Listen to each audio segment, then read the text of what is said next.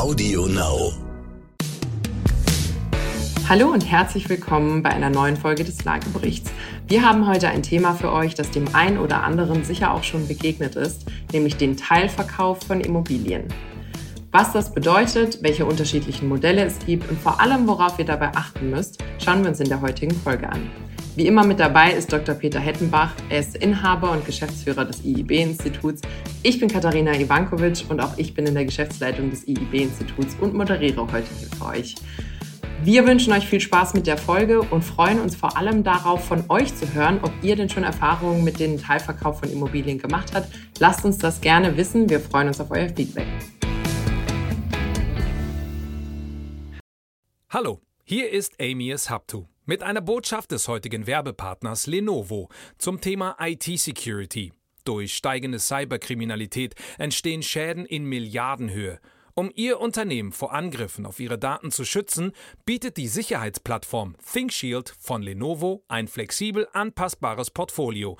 Seien Sie und Ihre IT einen Schritt voraus und informieren Sie sich jetzt auf lenovo.spiegel.de. Hallo, Peter. Tag, Nina. Bist fit? Klar. Sehr gut. Peter, heute geht alles aufs Haus. Schon gehört? Bei mir geht es immer ums Haus, also das ist nichts Neues. so, stimmt tatsächlich.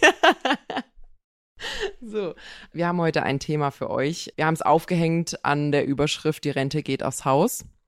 Ich glaube, viele, egal ob es quasi dein Alter ist, was sich vielleicht für sich selber oder auch noch die Parentalgeneration darum kümmert, was man mit der eigenen Immobilie macht. Oder auch bei mir, ich habe ja, man hat ja auch Großeltern und so, wo es darum geht, Mensch, wie geht's denn mit dem Haus weiter? Was macht man da? Wie ist das mit dem Geld und so? Und ähm, aktuell gibt's da ein Thema, was sehr stark wächst in Deutschland. Also es begegnet einem immer mehr, ist natürlich auch mal wieder aus den USA rüber geschwappt. Und das ist Teilverkauf der Immobilie oder auch, was man häufig liest, Leibrente. Und wir dachten heute, weil beides ein bisschen komisch klingt und man damit vielleicht nicht so viel anfangen kann, beleuchten wir diese zwei Dinge mal für euch. Alle Grauzonen mal beleuchten. Alle, alle Grauzonen, alle dunklen Zonen, alle hellen, wir gucken uns alles an. Schon wieder ein neues Wort gelernt. Also ich weiß jetzt, was DIY ist und jetzt weiß ich auch, was die Parentalgeneration ist. Wahrscheinlich das schönere Wort für die Alten. Aber gut, äh, wir haben heute ein anderes Thema. Ähm, ich bin gespannt, ja. Ich lebe ja da sehr von dir und deinen neuen Recherchen, freue mich da sehr. Und ich kann nur sagen, auch bei mir wieder alles schon gleich nach dem Krieg das erste Mal erlebt. Ähm, und ich weiß noch, wie ich dieses Thema Reverse Mortgage, Umkehrhypothek, äh, vor etwa 25 Jahren erst einmal aus Amerika im Prinzip hab kommen hören und sehen. Es hat sich nie durchgesetzt. Es ist dann in meiner Berufswelt in den letzten 25 Jahren da nichts passiert. Und ja, jetzt sehe ich es auch. Viele neue Anbieter, auch wenn man sonntags morgens im Bett ist und Fernseh guckt, äh, gibt es Fernsehwerbungen. Bin ich mal gespannt, was aus dem Markt entstanden ist. Hau mal raus. Genau, Peter hat es gerade schon gesagt, das Thema Reverse Mortgage. Ähm, der Trend, also ist nichts Neues, da hat man jetzt nicht das Rad neu erfunden.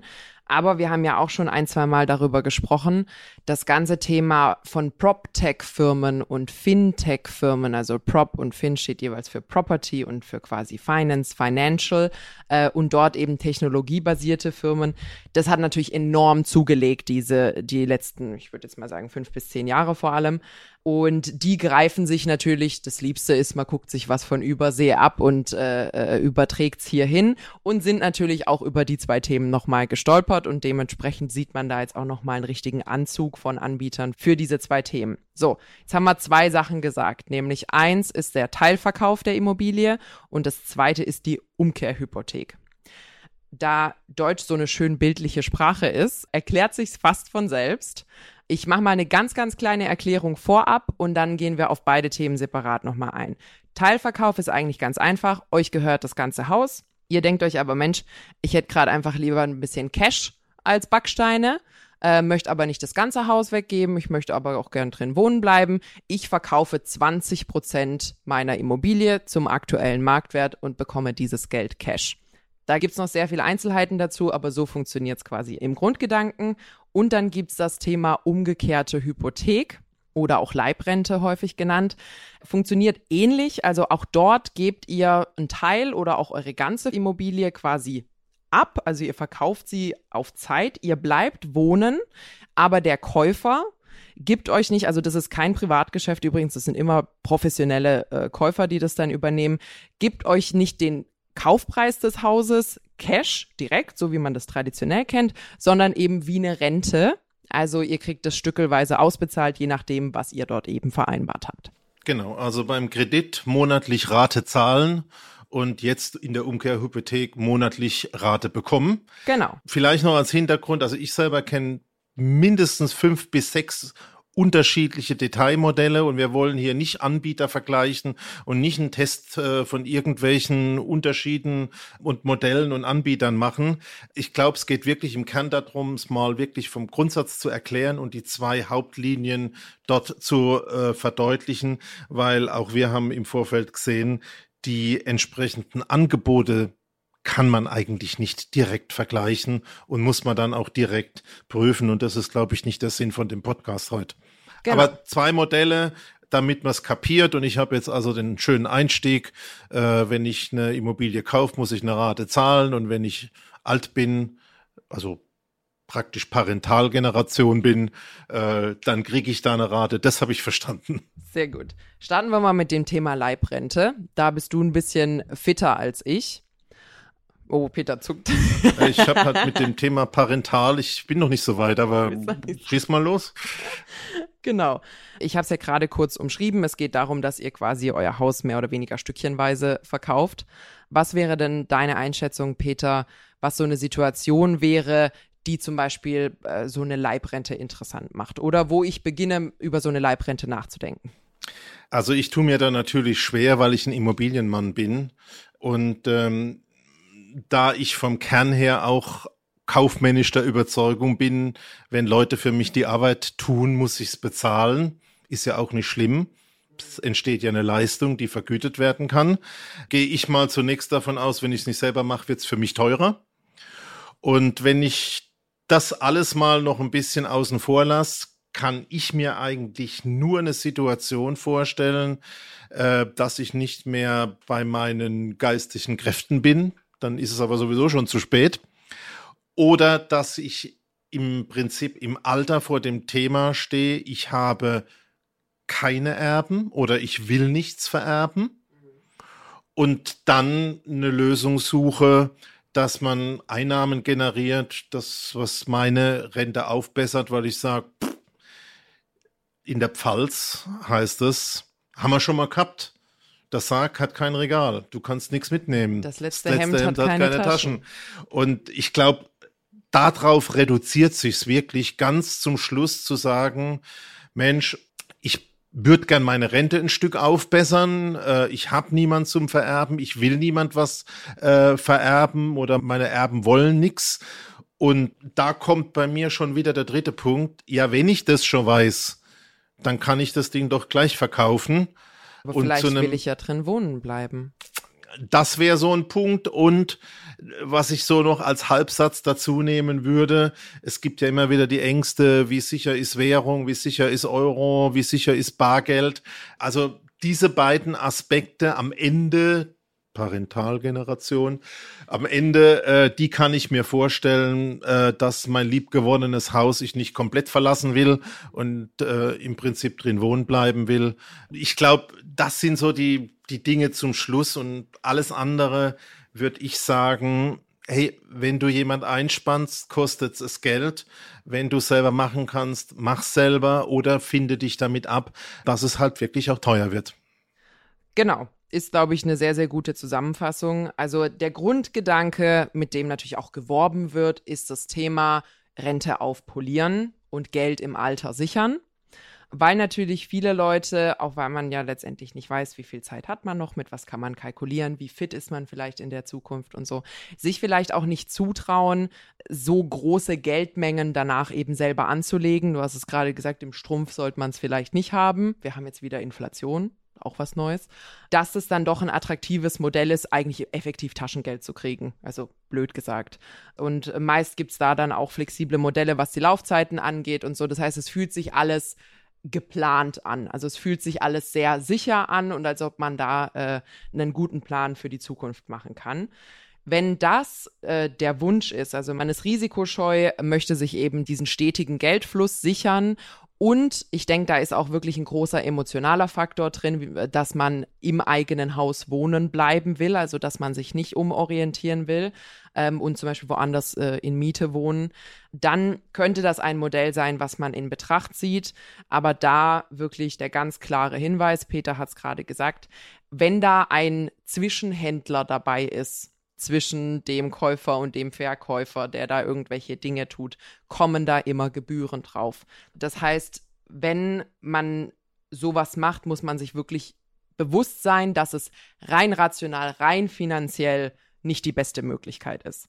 Wenn andere Faktoren dabei sind, die für einen überwiegen, ist das etwas, was man in Betracht ziehen kann. Rein finanziell hat man dort aber einige Aufwendungen, die man, wenn man es selber macht, wie du gerade gesagt hast, nicht hätte. Liquidität vor Rentabilität. Aber du bist ja unser Excel Queen. Hast du mal ein paar Zahlen vorbereitet? Äh, ich habe vor allem Zahlen vorbereitet für das zweite Thema, weil es, glaube ich, das ist, was einem sehr, sehr viel mehr begegnet aktuell. Weil ich glaube natürlich, wie sind denn da die Randbedingungen, ja, wenn wir da über einen Teilverkauf reden und es ist ja ein Immobiliengeschäft, das heißt, bei mir ist dieses Thema Notar, Grunderwerbsteuer, äh, Unterhaltungsaufwendungen, da geht ja bei mir Feuerwerk los. Ähm, und da will ich natürlich was wissen, weil ich recherchiere halt nicht mehr so gut wie du. Sieht man mal.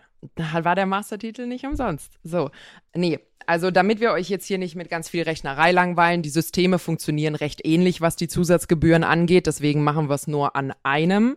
Und wir haben uns dafür den Teilverkauf der Immobilie ausgesucht, weil es gerade einfach wirklich präsenter ist, ähm, auch in der Medienwelt und gerade eher das wachsende Feld ist.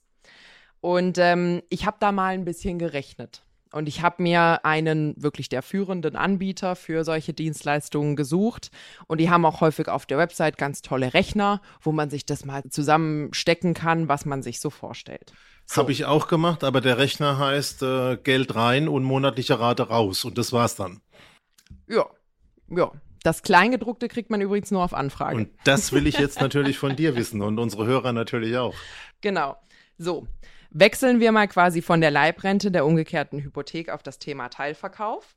Ähm, wir rechnen mal anhand von Peter. Also, was vielleicht viele von euch nicht wissen, ist, Peter geht nächsten Februar in in Rente, in Anführungsstrichen. Er wird sich beruflich neu orientieren, würde man, glaube ich, sagen. Ich gehe in so eine Parentalphase. Ähm, genau. Er, er geht sich erstmal selber finden, vielleicht ein bisschen barfuß irgendwo unterwegs sein. Das kann ich mir richtig vorstellen bei dir, Peter.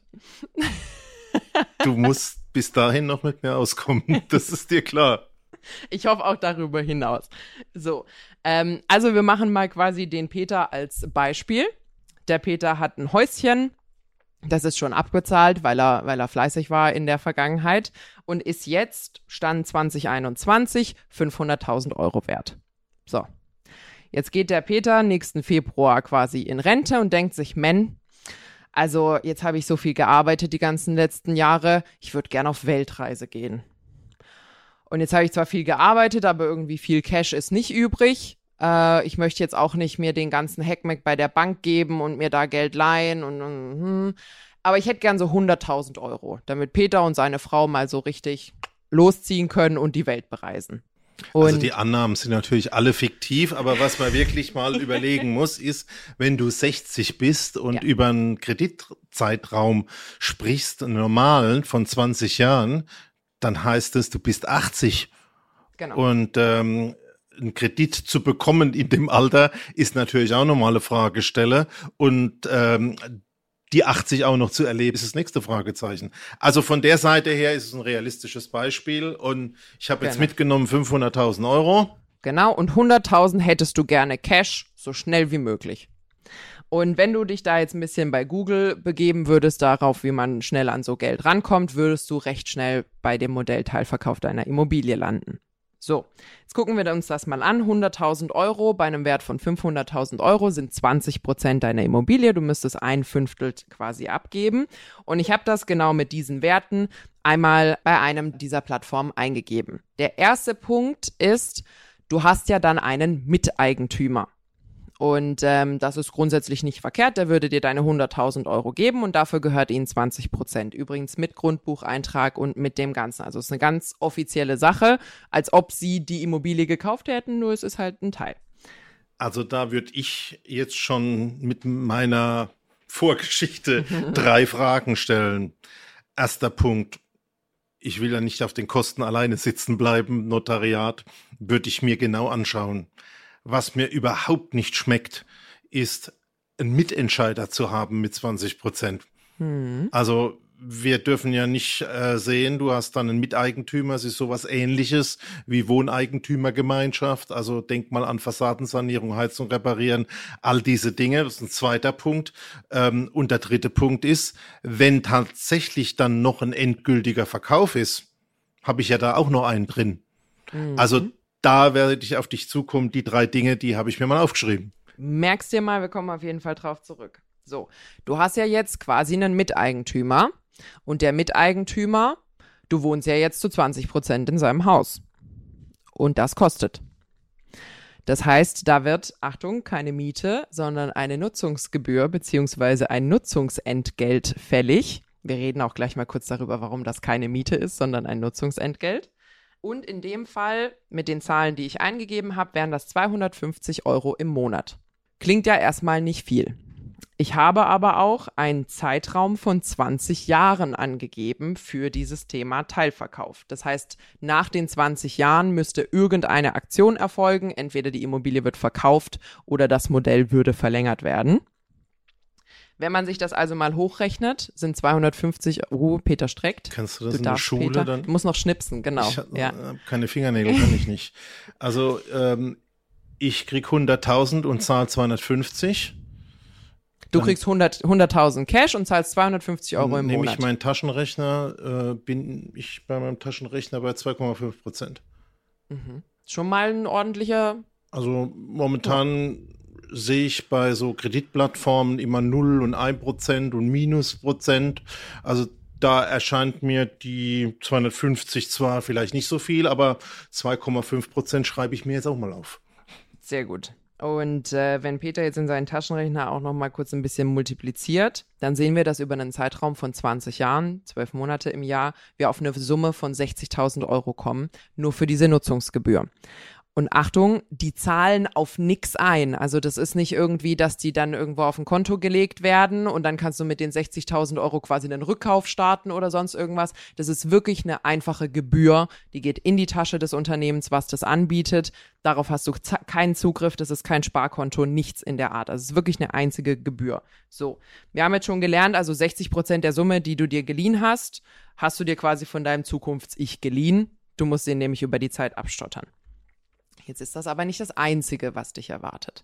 Viele von den Unternehmen, die das anbieten, sind in irgendeiner Art und Weise auch Immobilienvermittler. Das heißt, die haben natürlich auch großes Interesse, wenn du dann in 20 Jahren deine Immobilie veräußern möchtest, weil du dir vielleicht was Bedarfsgerechtes holst zu der Zeit, wird, möchten die natürlich dort beteiligt werden. Und zwar nicht mit den 20 Prozent, die sie haben, sondern mit etwas, das nennt sich Abwicklungsentgelt.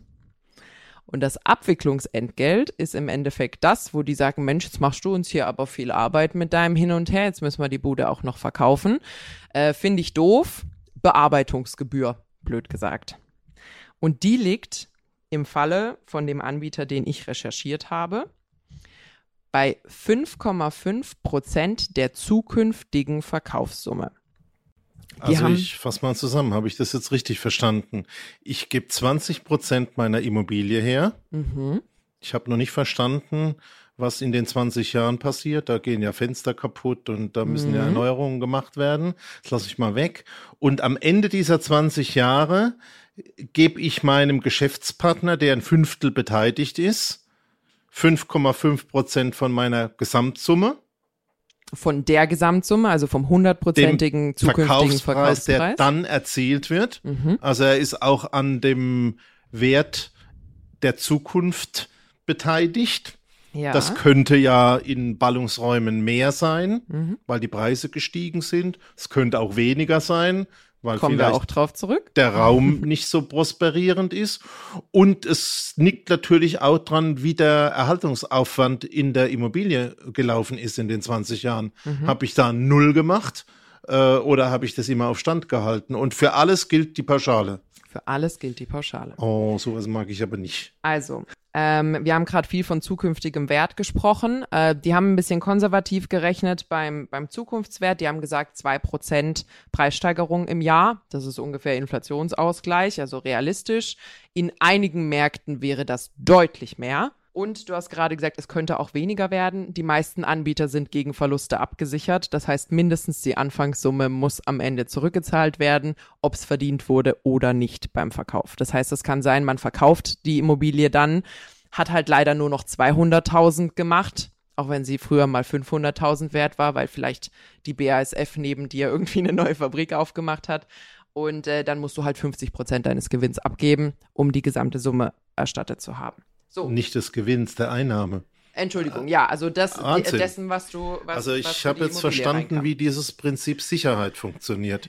Genau das, so. Äh, für den Genau. Partner vor allen Dingen. Wir haben vorhin gesagt, also der zukünftige Wert für Peters Immobilie wurde für ungefähr 750k angesetzt mit diesen 2% im Jahr. Das sind also die 5,5% Abwicklungsentgelt. Einfach die Aufwandsentschädigung dafür, dass man die Immobilie dann nach 20 Jahren verkauft, sind nochmal 40.000 Euro.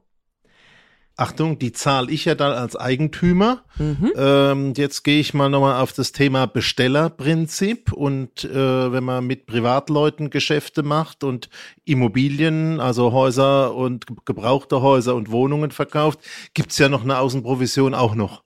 Genau. Die nimmt natürlich auch noch jemand. Genau, da wäre quasi die in den 5,5 Prozent ist die Maklerprovision, also die Vermittlungsprovision für dich als Verkäufer enthalten, großzügigerweise. Der Käufer muss aber nach wie vor Provision bezahlen. Wäre wahrscheinlich ein Haps weniger, weil zweimal 5,5 Prozent kriegt man definitiv nicht durchgesetzt. Äh, für unsere Hörer aber, also 5,5 Prozent von einer Partei bei einem Immobiliendeal ist extrem hoch. Also sehr, sehr, sehr, sehr hoch. Äh, in der Regel hat man irgendwie äh, drei und drei haben gut performante Makler. Ähm, also 5,5 ist doppelt so viel. Insgesamt irgendwas 5, 6, 7 Prozent. Und auch nochmal da ein klares Bekenntnis, das ist fair, auch wenn das für viele jetzt viel Geld erscheint. Ähm, wir wissen nur nicht, was beim Auto oder bei Parfum für Margen oder für Provisionen drauf sind. Weißt du etwa, wie viel das sind? Oh, ich weiß, dass es bei Parfum und Kosmetika und allem, was irgendwie schöne Verpackung und viel Werbung hat, lächerlich viel ist, irgendwie 80 Prozent Werbung und der also Rest zumindest dicke, dicke zweistellige Budgets. Genau. Aber okay, ich habe also verstanden, ich krieg 20 Prozent einen Partner. Ich weiß noch nicht, wie der in den 20 Jahren mit mir spricht, aber am Ende ähm, ist der schön beteiligt. Genau, also nochmal schnell zusammengefasst. Die Nutzungsgebühr, also quasi deine Miete, die du bezahlst, kommt nach 20 Jahren auf 60.000 Euro. Ähm, wenn du am Ende verkaufst, musst du 5,5 Prozent Abwicklungsentgelt an deinen Partner bezahlen. Das sind 40.000 Euro. Wir haben jetzt schon 100.000 Euro, die dein zukünftiges Ich quasi dafür bezahlen muss. Und von deinem zukünftigen Verkaufspreis musst du ja auch 20 Prozent abgeben, weil die gehören dir ja nicht mehr. Das heißt, wenn du die knapp, ähm, ich weiß gar nicht, ich glaube, das waren 740 oder sowas 1000, wenn du die bekommen hast, hast du auch davon nochmal 150.000 abgegeben an deinen Partner. Das heißt, in Summe hast du dir zwar 100.000, also heute Peter hat sich 100.000 Euro geliehen von Zukunftspeter, der nach 20 Jahren dafür 250.000 Euro hat aufwenden müssen. Ich habe mir noch nicht oft Geld geliehen, ich hatte noch nie einen Kredit bei der Bank, aber ich weiß, dass das sehr teuer ist. Also es ist zumindest der Stand, den man beim Nachvollziehen auch nachrechnen kann. Und ähm, spätestens zu dem Zeitpunkt komme ich auch schon zum Schluss. Also ähm, das ist ja noch besser, jemand anderem Geld zu leihen.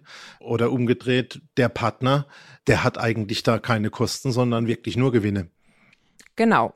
Und jetzt gibt's ja noch eine ähm, Variable in dem Thema, die hast du eingeworfen, die haben wir jetzt noch nicht erklärt, nämlich die Instandhaltungskosten. Wir haben ja in unserer Folge über die Ferienhäuser darüber gesprochen, wie Instandhaltungskosten funktionieren. Sind ungefähr zwei Prozent des Gebäudewertes im Jahr, die man aufwenden sollte, um äh, das Haus, Peter hat gesagt, ich darf nicht die Hütte sagen, sonst muss ich in ein Kästchen legen, um das Haus, die Immobilie eben äh, einfach fit zu halten. So, wenn wir jetzt sagen, 2% von diesem Haus sind 10.000 Euro. Also 500.000, 2 Prozent, 10.000 im Jahr. Im Jahr. Als einen Betrag zur Qualitäts- und Werterhaltung. Mhm. Nicht mehr wert werden, nicht weniger Werterhaltung. Nur erhalten, genau. Das auf 20 Jahre sind nochmal 200k. Wenn der Partner sich daran beteiligen würde, könnte es ja vielleicht noch ein cooler Deal werden. Und jetzt kommen wir auf das zurück, was ich ganz am Anfang einmal kurz eingeworfen habe, nämlich dass es einen Grund gibt, warum diese monatliche Summe, die man bezahlt, Nutzungsentgelt heißt und nicht sowas wie Miete. Weil, wenn Peter Miete zahlen würde, würde das den Partner zum Vermieter machen und ein Vermieter hat sehr viele Pflichten wie zum Beispiel, dass Instandhaltungskosten vom Vermieter getragen werden müssen und nicht vom Mieter. Das heißt, auch da ist quasi eine Lücke geschaffen worden, in der man leider relativ direkt sagen muss, der Partner sich aus der Verantwortung für die Immobilie zieht und diese 200.000, die man aufwenden müsste, um die Immobilie instand zu halten, zahlt der Eigentümer, also der 80-prozentige Eigentümer vollständig selbst. Dazu muss man also sagen, ich habe auch Anbieter gesehen, die Mietverträge anbieten. Mhm. Also da kannst du nicht alle über einen Kamm scheren. Aber wir haben jetzt mal ein exemplarisches Beispiel äh, im Prinzip uns vorgeknüpft, um mal die Größenordnungen und die Einzelpositionen ein bisschen zu erläutern. Und ich glaube, da wird schon sehr deutlich, da passiert einiges. Genau. Und ähm, wenn man jetzt noch einmal kurz das Final betrachtet, also es wären 200.000 Euro ähm, Kosten für den Erhalt der Immobilie, wenn der Miteigentümer mit dem gleichen Verteilungsschlüssel beteiligt werden worden wäre, hätten da eigentlich 40.000 Euro weniger getragen werden müssen vom Eigentümer. Also auch da sind quasi 40.000 Euro verloren gegangen. Das heißt, summa summarum sind wir so bei 300.000 Euro, äh, die da quasi in Anführungsstrichen, ja, verloren gehen nicht, aber die aufgewendet werden, um die ursprünglichen 100.000 Euro zu bezahlen. Äh, wir sind absichtlich kritisch an diesen Punkten. Peter hat es gerade schon gesagt, nicht alle Anbieter sind gleich, aber es gibt natürlich auch nicht nur seriöse Anbieter da draußen. Die Eintrittsbarriere für dieses Geschäftsmodell ist relativ niedrig. Also nehmt euch da wirklich in Acht. Äh, es gibt sehr seriöse Anbieter, auch sehr alteingesessene und bekannte Namen, die man hat. Es gibt aber auch ganz neue, die dort in den Markt treten. Und es gibt sehr viel Potenzial für Kleingedrucktes. Also dort wirklich, vielleicht auch nicht alleine, sondern wirklich mit jemandem, den man im Umfeld hat, der sich entweder mit Immobilien oder Finanzen auskennt, Taschenrechner in die Hand und vollständig durchrechnen und wirklich gut analysieren, was steht im Kleingedruckten und was wären denn meine Alternativen, wenn ich mir zum Beispiel doch Geld von der Bank leihen würde oder irgendwelche anderen Finanzierungsmöglichkeiten. Also ich glaube, du musst anfangen, den Anbieter mal genau anzuschauen. Absolut. Ja, du hast gesagt, da gibt's unterschiedliche. Ich würde einfach mal die Frage stellen, wie viel solcher Deals hast du denn schon gemacht? Mhm. Und ähm, ich habe mir ja im Vorfeld ein bisschen Bilanzen angeschaut ähm, und ich habe da Anbieter gefunden, die haben in ihrer Bilanz mal gerade fünf oder zehn Millionen Gebäudesumme da drin stehen. Das heißt, da kann nicht viel passiert sein. Also ich würde mir mal anschauen, wie viel hat der gemacht, wie lange gibt's den schon? Mhm. Das halte ich für einen ersten Punkt. Und dann der zweite Aspekt ist, glaube ich, total wichtig. Welches Modell ist das genau? Und du hast ja jetzt, glaube ich, wirklich ein paar schöne, schöne Punkte aufgemacht. Also ist es ein Mietvertrag oder ist es ein Nutzungsentgelt, ein Niesbrauchmodell? Wird dann sehr kompliziert, also einfach ist es nicht. Aber Achtung, äh, nur falls man es durchs Mikrofon nicht gut gehört hat, er hat nicht Missbrauch gesagt mit quasi Martha vorne, I Doppel S, sondern Niesbrauch, also N wie Nordpol, I E scharf S, könnt ihr mal googeln, äh, ist genau in dem Zusammenhang sehr, sehr wichtiges Thema. Heißt, ich darf drin wohnen, ich habe im Regelfall ein lebenslanges Wohnrecht, das wird im Grundbuch eingetragen und bin aber nicht mehr der Eigentümer. Genau führt dann wenn man es bis zum Ende durchspielt, dazu, dass dann nach dem Versterben, und ich glaube, das ist jetzt nochmal der allerwichtigste Punkt ganz am Ende auch, wenn jetzt du tatsächlich stirbst und äh, einen Partner drin hast, ich halte das Haus schlichtweg oder die Wohnung oder diese Einheit, um die es geht, nicht mehr für verkaufbar.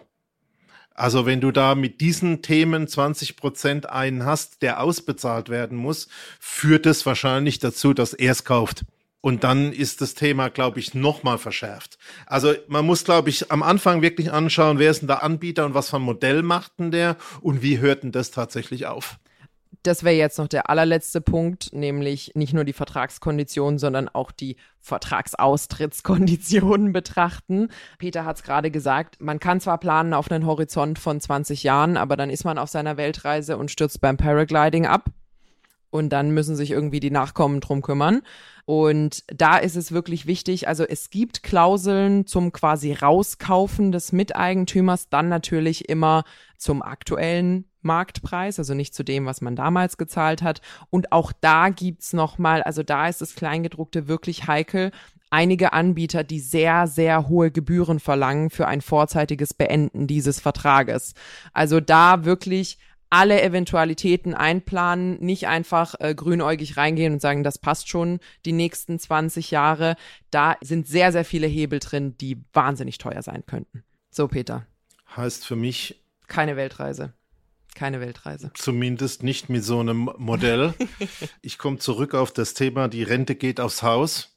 Würde ich an der Stelle nicht unterschreiben möchte auch sagen, den Titel haben wir uns ein bisschen geborgt. Es gibt Dinge nicht nur bei uns hier im Podcast.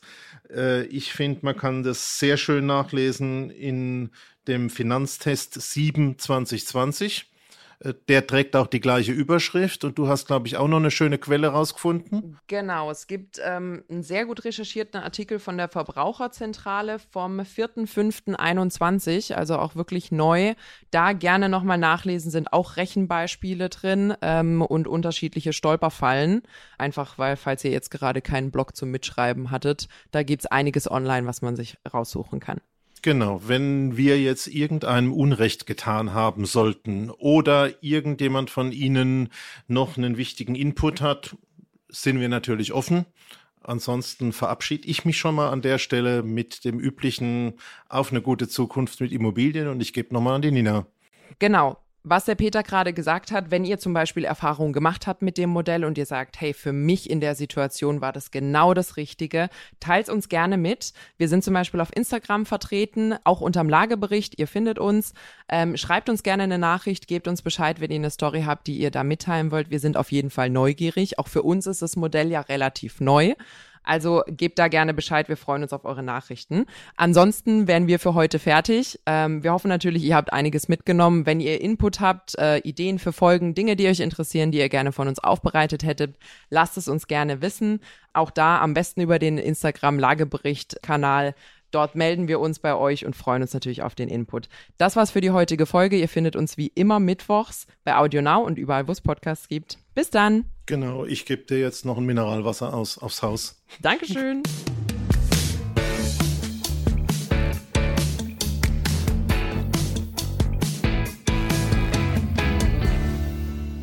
Zum Schluss möchten wir euch noch einen Podcast empfehlen und dafür lasse ich einfach die Host selbst zu Wort kommen. Hallo, wir sind Raimund Brichter und Etienne Bell von NTV.